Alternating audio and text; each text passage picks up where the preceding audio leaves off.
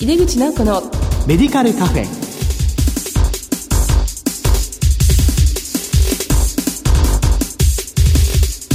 こんばんは。帝京平成大学薬学部の井出口直子です。2020年を迎えました。どんなお正月をお迎えになったでしょうか。今年も番組をどうぞよろしくお願いいたします。井出口直子のメディカルカフェ。この番組は医療を取り巻く人々が集い語らい情報発信をする場です今月の特集テーマは地域に貢献する薬剤師です。この後パワフルなゲストにご登場いただきます。どうぞお楽しみに。入れ口直子のメディカルカフェ。この番組は武田手羽の提供でお送りします。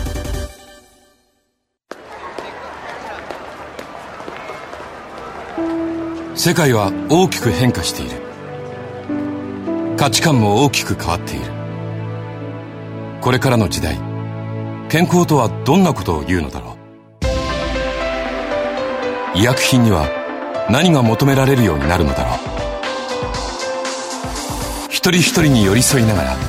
価値ある医薬品を届けたい。私たちは武田手羽です。帝京平成大学薬学部の井出口直子です。地域に貢献する薬剤師特集の1回目です今回は、かかりつけ薬局薬剤師への取り組みと題してお送りします。今月のゲストは、愛知県薬剤師会会長の岩月進さんです。岩月先生、どうぞよろしくお願いいたします。お願いします。今日は本当にお忙しい中、ありがとうございます。2回にわたってお話を伺いたいと思います。まあ、早速なんですけども、岩月先生のご略歴と現在のお仕事を教えていただけますか？はい、えー、名城大学薬学部を卒業しまして、2年ほど製薬会社に勤めた後、まあ、自分で薬局を開いたんですね。はい、で、まあ、薬局やってるうちにいろんな人にお声掛けをいただいて、日本薬剤師会の常務理事やったりとかをしていたんですけれども、まあ、あの、愛知県薬剤師会の中でもいろいろな、まあ、あの、仕事といいますか、これはこうした方がいいんじゃないのとかいうことで、どういう面でしょうね。意見を言うと、お前やれっていう人が出てくるので、はい、まあそんなこともあって、えっ、と、平成23年から副会長やって、まあ今、あの、愛知県薬剤師会の会長職をしております。会長になられて3年そうですね、3年目になります。はい、ありがとうございます。まあ先生はね、日薬のお仕事も長くされて、えー、おしゃれな先生でね、それからもうバリバリで有名でいらっしゃいますけども、まあ今回はあの、愛知県薬剤師会さんのお取り組みなどについてお聞きしていきたいと思います。ではあの、先生、昨年を振り返りますと、愛知県薬剤師会にとってどのような一年でしたでしょうか？はい。あの、一昨年、まあ、あの、50年経った旧会館を取り壊して、えー、新しい会館が一昨年にできたんですけれども、えー、えー、まあ、その会館を使って、えー、今まで手狭だったので、なかなか研修とかが自前でできなかったのを、まあ、1年間通して、えー、自分たちで企画をして、えー、いろんな研修をする、まあ、いうことができたっていうのは多分、去年一番大きかったことかなと思います。はいあの、新しく作られた会館にも研修室を広くね、ねはい、持たれていて、まあ、様々な研修をしていらっしゃるということですけれども、まあ、その研修内容についてもお聞きしていきたいと思います。はい、あの、愛知県薬剤師会さんは5400人ほどの会員さんがいらっしゃるということなんですけれども、はい、あの、まあ、今、かかりつけ薬剤師制度に対して、愛知県薬剤師会さんではどのような取り組みをされていらっしゃいますでしょうか？はい。取り組みって言って、えー、こうやるとかかりつけですよねとかっていうことで実はやっているんではないんですね。えー、えー、何が言いたいかっていうと、かかりつけられ薬剤師、はい、あの、自分たちでかかりつけって言うかっていうのが一つあるんですよね。あ、なるほど。お酒飲みに行くときに、あの、これ行きつけの店だよっていうのはお客さんの方が言うんであって、そうですね。そう。居酒屋の大将が、あんたはうちの行きつけのお客だよねっていうふうには言わないですよね。そうですね。はい。えー、どっちをまあ主体に置くかっていうと、やっぱり選ぶのは患者さんであって、はい、患者さんに選ばれた人がまあかかりつけになるっていうことですから、日本語としてはおかしいんですけれども、かかりつけられ薬局とか、かかりつけられ薬剤師っていうまあ言い方をした方がいいんではないかと思います。そうですね。はい。で、今の現状を見ますと、おまあ医療機関の近くがいいとか、会社の近くがいいとか、まあいろいろな選択肢はあるんですけれども、えー、多分一番の問題は、この薬剤師さんを私のかかりつけにしようって、まあ、医療消費者って言いますか、患者さんが思った時に、はい、どういう選択肢を我々提供しているのかって考えると、あんまり選択肢をどうも開示してないような、気がするんですね。つまりどんな薬剤師がいるかということを開示していないそうですねはいはい。あの、例えば、岩月という薬剤師がいる。で、まあ、どうも、あの、愛知県薬剤師会の会長とかやってるらしい。はいっていうのが分かったとしても、じゃあその岩月はどういう研修を受けてきたのかとか、例えばどんな学会に所属しているのかとか、はいい、うことは、その薬局の中で開示することができたとしても、ええ薬局にお見えにならない患者さんには、それが分からないですよね。そうですね。そうすると、医療機関で処方箋をお持ちになった患者さんが、さあ、どこ行こうって言った時の、今言ったように選択肢がないと、やっぱり手近なところで済まそうとか、ええ。いうことになりがちではないか、とも思います。ね。もちろんそれがダメって言ってるわけじゃなくて、そういう選択の仕方もあると思いますけども、より情報開示することによって選択肢を広げた方が、え患者さんがこれからそのお薬でお付き合いをするときに選ぶための重要な情報になると思うんですね。はいですから、あの、愛知県薬剤師会では、どんな研修を受けているかとか、どういう履歴を持った薬剤師なのか、えーいうことを少し開示するための仕組みを今、一生懸命作っているところです。そうなんですね。じゃあ、会員の薬剤師さんの、まあ、どこの薬局にいるかだけじゃなくて、どんな勉強してきたかとか。そうですね。はい。他にどんな情報が開示されるんですか？あの、例えば今、愛知県薬剤師会では、あの、妊婦授乳婦の、まあ、あの、当初は補助金事業で、国とか県の補助金事業でやったんですけど、今は自前の事業でやってますけども、えー妊婦授乳婦さんの相談を受けられる、えー薬剤師の認定制度っていうのをやっています。はいねえーそれから全国的なことで言うと、例えばスポーツファーマシストもそうですね。んはい。で、えーそういったその薬剤師の研修の履歴、今私どもはあの、標準薬物治療の研修がやってますけども、こういったものも終了すれば、そのことを終了したという薬剤師で、えーその方に認定証を差し上げて、あと今、缶バッジみたいなバッジなんですけども、それを白衣につけていいですよっていうことをしています。で、これを将来的には、あの、まあ、患者さんが例えばスマホのアプリなんかで見られるようにして、今言った岩月ってあこういう資格とかこういう研修を受けた薬剤師なんだって分かるようにしたいというふうな取り組みを今行っているところです。はい。患者さんの方から、例えばなんかこう、自分が妊娠してるから薬のことを相談できる薬剤師はいないかなってこう探せるという、まあそういう仕組みを。そうですね。はい。はい。えーそれプラスですね、例えば、子育ての経験のあるお母さん薬剤師ですよとか、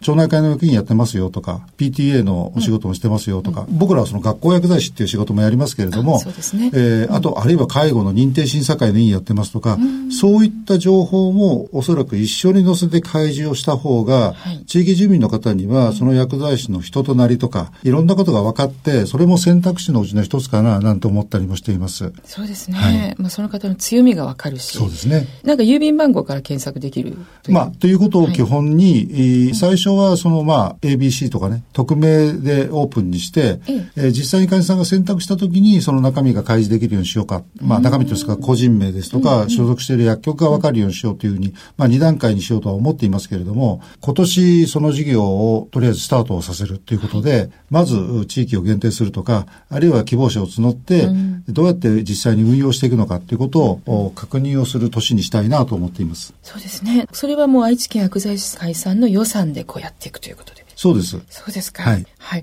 まあ、それを運用するには、やっぱりずっとこう、その会費の中から運用していくっていう。そうですね利用者もタダだし、はい登録も無料にしていくと。はい。そうですか。まあ、登録したらお金を取るとかそういうことはないわけですね。お金いただきたいんですけどもね、あの、実は開発するのに相当費用がかかるので、ええですけれども、患者さんのために何してるのかっていう、まあ、原則に立ち返ればですね、それこそ薬剤師会の仕事だろうと思うんですよね。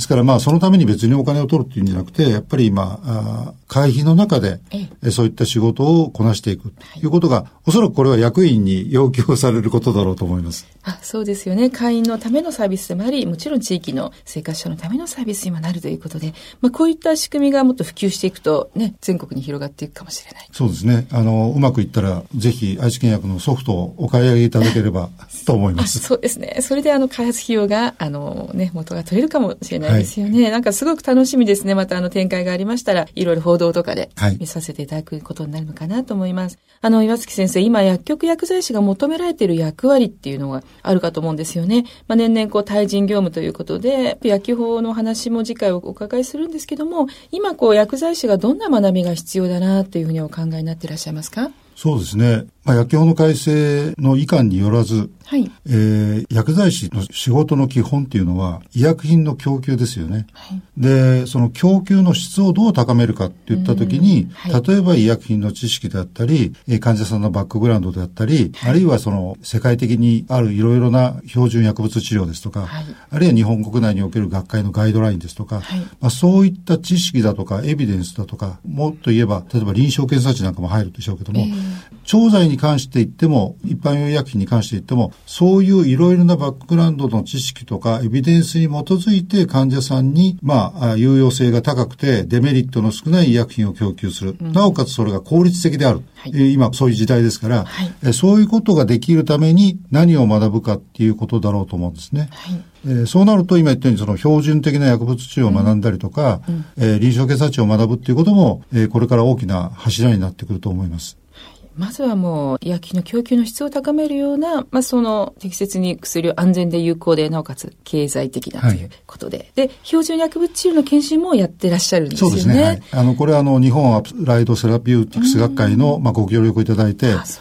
えー、年4回、やって今2年目に入っています。はい。毎回何名ぐらいの薬剤師が参加されるんですか、はい、えー、会館の研修室が180名でいっぱいなんですけども、えー、バックアップの部屋を使ってテレビ配信すると最大300名まで研修ができますので、えー、なかなか300名ってなるとあの他の研修も入っていますのであれですけども、大体毎回180から200名ぐらいの方にはご参加をいただいているという状況です。あそうなんですね。まあそれはもう定期的にしっかり勉強されている薬剤師がいるってことですね。はい。はい、まあまずはもう薬剤師はその専門性を高めるっていうことなんですね。うん、まあ、さらにあの、今薬剤師というのはこう、地域住民の病気の予防、未病とか、健康づくりに関して様々な期待がされてるんですけども、それについてのお考えもお聞かせいただけますか？はい。あの、健康体操って井出口先生ご存知です？健康体操。はい。はい、えこれをですね、薬局をキーにして、ええー、まあ、薬剤師の中にはその、いわゆるインストラクターの資格を取って、うん、健康体操を地域の皆さんにあの教えるっていうような仕事を、まあ、一部ですけれども、今愛知県でやっていますね。で、薬剤師が、まあ、話をするだけじゃなくて、はい、こんなことをやったらどうですかっていうような、その、まあ、見本を見せるようなことも今取り組みを始めたところです。で、一般的にあの、薬局でできるその地域貢献っていうと、例えば栄養士さんに栄養の話をしていただくとかっていうこともあるでしょうし、はい、あるいはこういう新しい情報がありますよって提供することもあるでしょうけども、はい、おそらく、これよくあの、学生さんに言うと実は古いって言われるんですけれども、電話帳に載ってる職業で居場所がわかる職業っていうのは、この、いわゆる地域医療の中で、おそらく診療所と薬局だけなんですね。例えば栄養士さんって電話帳に載ってないし、理学療法士さんとかも載ってないですよね。そうすると、じゃあ彼らを、まあ、あるいは彼女たちに、どうやって地域の中でネットワークを作ってやっていただくかというと、多分診療所の中でそれをやるっていうのはなかなかお医者さんのお仕事から言って難しいだろう。そうすると、薬局っていう場所を貸して、栄養士さんとか理学療法士さんを、まあ、できれば理想的には一薬局にお一人ずつ貼り付けて、こんなことがやってますよとか、こんな相談受けてますよっていうようなことに実はしたいと思っています。はい、で、今、あの、愛知県の栄養士会さんと協議中なんですけれども、そうなんですね。はい。あの、実際に薬局に、まあ、できるところからですけれども、はい、あの、栄養士さんとコンタクトを取っていただいて、えー、そんなことをできればいいかなと思って今やっているところです。はい、まあ、薬局という場で、まあ、栄養士さんとタッグを組んで、営業指導ですね。そういう、まあ、場所を貸すっていうことも、うん、あの、一つ大きな仕事かなと思っています。なるほど。もう薬局はまさにこう健康情報拠点みたいな形ですね。そうですね。はい。まあそこにもともとその健康サポート薬局の元となった考え方だったのじゃないかなと思うんですけども、うんうん、そうするとですね、この地域薬局は地域住民とか、まあ、患者さんが気軽に立ち寄って、えー、今、あの、先生言ってくださいました薬だけじゃなくて、健康相談、それから運動、栄養ということの機能を持って、まあそういう場、場としてね、機能していくということですね。で、まあそういう形がまた健康サポート薬局っていうのも、まあそれを求められていると思うんですけども、この現状、愛知県薬剤師会さんでは、登録件数などに関してはいかがな感じなんでしょうか？はい、あの、愛知県今、保健薬局の数が3324あるんですけれども、はい、その中で健康サポート薬局の認定を受けているのが47薬局です。はい、これ多いか少ないかというと多分、あの、期待ほどには伸びていないなっていう、まあ、おそらく数字だろうと私も認識しておりますけれども、はい、えー、その、標榜していいっていう要件として、えーはい、えー、そもそも健康サポート薬局のやらなきゃいけないことって、別に健康サポート薬局じゃなくてもできるでしょっていうふうに思えば、はい。まあ、あの、いろいろな努力をして要件を取るのも大事なんですけれども、自分たちで今言ったようにその栄養士さんとか理学療法士さんとかいう方たちとコラボして、うちで何ができるってことをやっていけば、はい、まあ結果的に健康サポート薬局と同じになるのかなという思いもあります。あの、もちろんあの国が進めている政策ですから、あの、一生懸命取り組んでいらっしゃる方はそれでいいと思いますけども、そこまでいけない薬局とか、例えば一人薬剤師さんとか、二人しかいらっしゃらないとか、いう時に、その、外の力を借りて、やれるっていうことであれば、私はそれでもいいと思うんですね。うん、ただそれだと要件満たせないので、なかなか、うん、あの、いうこともありましょうから、うん、まずやれることからやりましょうって言って進めていけばいいのかなと思っています。はい。まあ、健康サポート薬局を、まあ、あんまりゴールとして見るんじゃなくて、まあ、内容重視ってことですよね。まあ、手段ですよね、多分ね。うん、で、おそらく、もう、十何年前になると思いますけど、日薬、日本薬剤師会が考えていたグランドデザイン、はい、薬局グランドデザインっていうのは多分、そういうことだったんだろうと思うんです。はい、だけど、そうやって自分たちが目指すべき薬局を、地域での住民の方々に支持されればですね、うん、おそらくそれが薬局の標準になっていくんだろうと思うんですね。うん、あの、調剤しかしませんとか、まあ、それもそのやり方はあると思うんです別に法律が規制しているわけではないので。でも、私たちはこういう薬局を地域でやりたいです。で、現に一部ではあるかもしれないけども、理学療法士さんがそういう健康体操とかいろんなことやって教えてくれるよっていうことがあれば、それでその地域の中での薬局の果たす役割の一つはできるんだろうと思うんですよね。はい。ありがとうございます。先生、今日はもうかかりつけ薬局薬剤師とか、あの、健康サポート薬局などのお話を伺ったんですけども、先生、今日の話に関して何かちょっとまとめの一言をいただけますか？はい、まとめるの難しいんですけどね。すいません。あの、おそらく、私はこういう薬剤師です。こんなことができます。っていうことを地域の住民の方に分かってもらうっていうことが一番大事だろうと思います。本当に自分が例えば本を読んで勉強しました、あるいはこういう研修会に出ましたとか、学会に所属してますとかっていうことをオープンにして、その結果選んでもらえる薬剤師になるかどうかっていうことが、おそらくかかりつけ薬剤師の一番大きな課題だと思いますし、それが分かるように自分で努力をするということだろうと思います。はい、ありがとうございます。もう、この薬物療法の質を上げるために自分を磨き、そしてそれを患者さんに分かってもらえるように開示することが大事ということですね。ありがとうございました。えー、地域に貢献する薬剤師特集の1回目。今回は、かかりつけ薬局薬剤師への取り組みと題してお送りしました。ゲストは愛知県薬剤師会会長岩月進さんでした。先生、お忙しいところありがとうございました。また次回もよろしくお願いいたします。はい、ありがとうございました。世界は大きく変化している。価値観も大きく変わっている。これからの時代、健康とはどんなことを言うのだろう。幅広いラインナップで信頼性の高い医薬品をお届けします。一人一人に向き合いながら、どんな時でも健康を咲かせる力を。私たちは武田手羽です。